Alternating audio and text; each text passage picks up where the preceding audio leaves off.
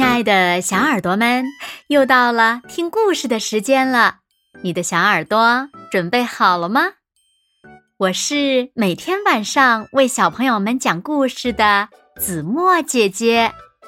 今天我们要听到的故事呢，名字叫做《戴夫的早餐崩飞了》。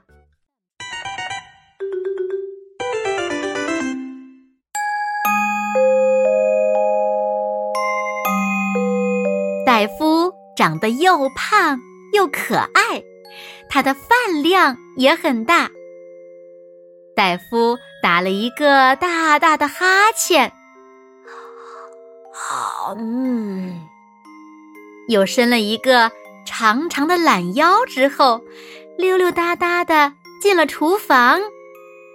结果惊呆了，他的饭碗是空的。空的，空的，空的。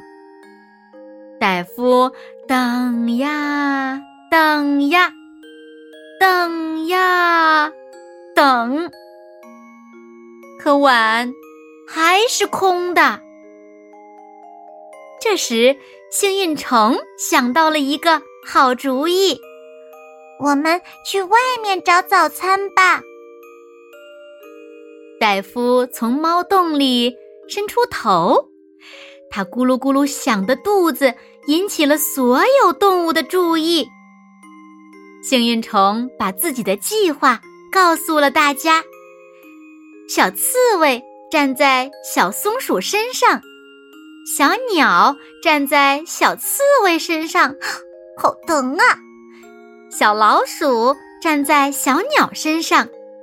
他们一起帮着戴夫翻过篱笆，到邻居家找早餐。早餐当然找到了，虽然只有很少一点儿，但也算是早餐呢。小鹦鹉肯定不会介意戴夫尝一小口的。嗯，脆脆的，戴夫心里想。戴夫还是很饿。嗯，小仓鼠肯定不会介意，我偷偷的吃一小点儿吧。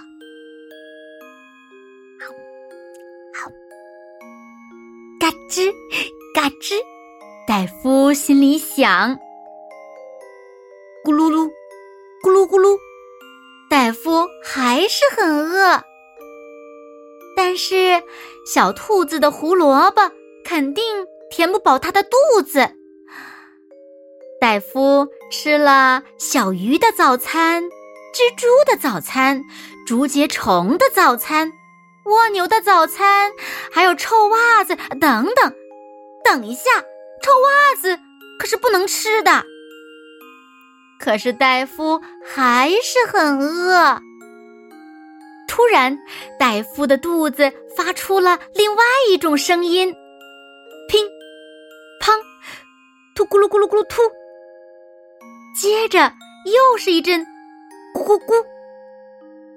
就在这个时候，戴夫看见了一样特别棒的东西——大黑狗的早餐啊！早餐。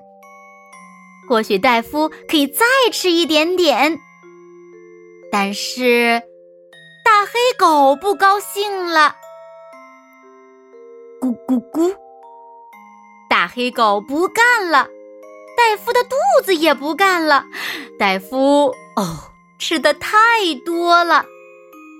生气的大黑狗一步一步朝他走了过来。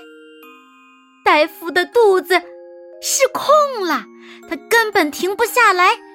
乒，乓，突突突，咕咕咕，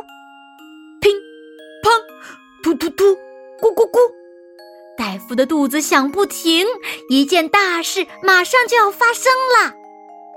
五、四、三、二、一。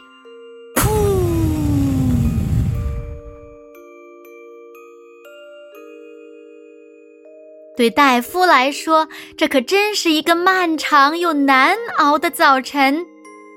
但是别担心，马上就要到吃午饭的时间了。好了，亲爱的小耳朵们，今天的故事呀，子墨就为大家讲到这里了。那小朋友们，你们喜欢可爱的胖猫戴夫吗？快快留言告诉子墨姐姐吧。好了，那今天就到这里喽。明天晚上八点，子墨依然会在这里用一个好听的故事等你回来哦。你一定会回来的，对吗？那如果小朋友们喜欢听子墨讲的故事，也不要忘了在文末点亮六角星的再看和赞，为子墨加油和鼓励哦。当然了，也希望小朋友们把子墨讲的故事分享给你身边更多的好朋友。